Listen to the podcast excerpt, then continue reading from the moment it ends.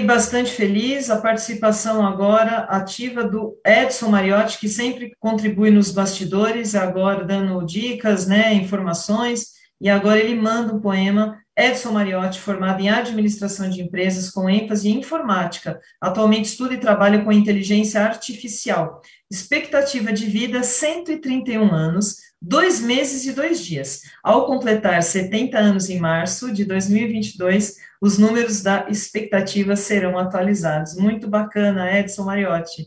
E a pergunta: consegue vislumbrar a sua poesia daqui a 50 anos? Aí ele diz.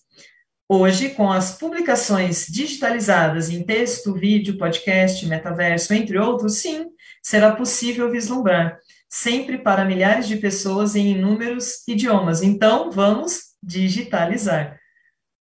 Não podia ter resposta melhor, né? Muito bom. E o poema é Poeta Calado, Edson Mariotti, com colaboração de Kleber Luiz Nascimento via Sertão da Bahia. E diz assim: Calado, ninguém é poeta.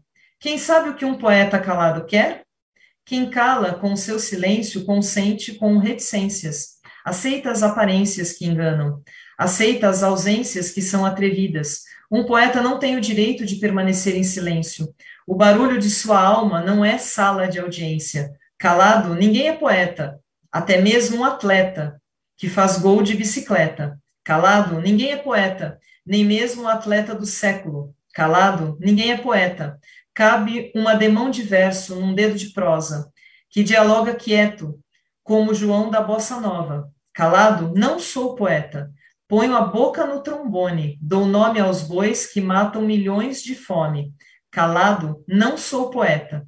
Sou um mero reles mortal, nem alegre, nem triste, nem Cecília Meirelles.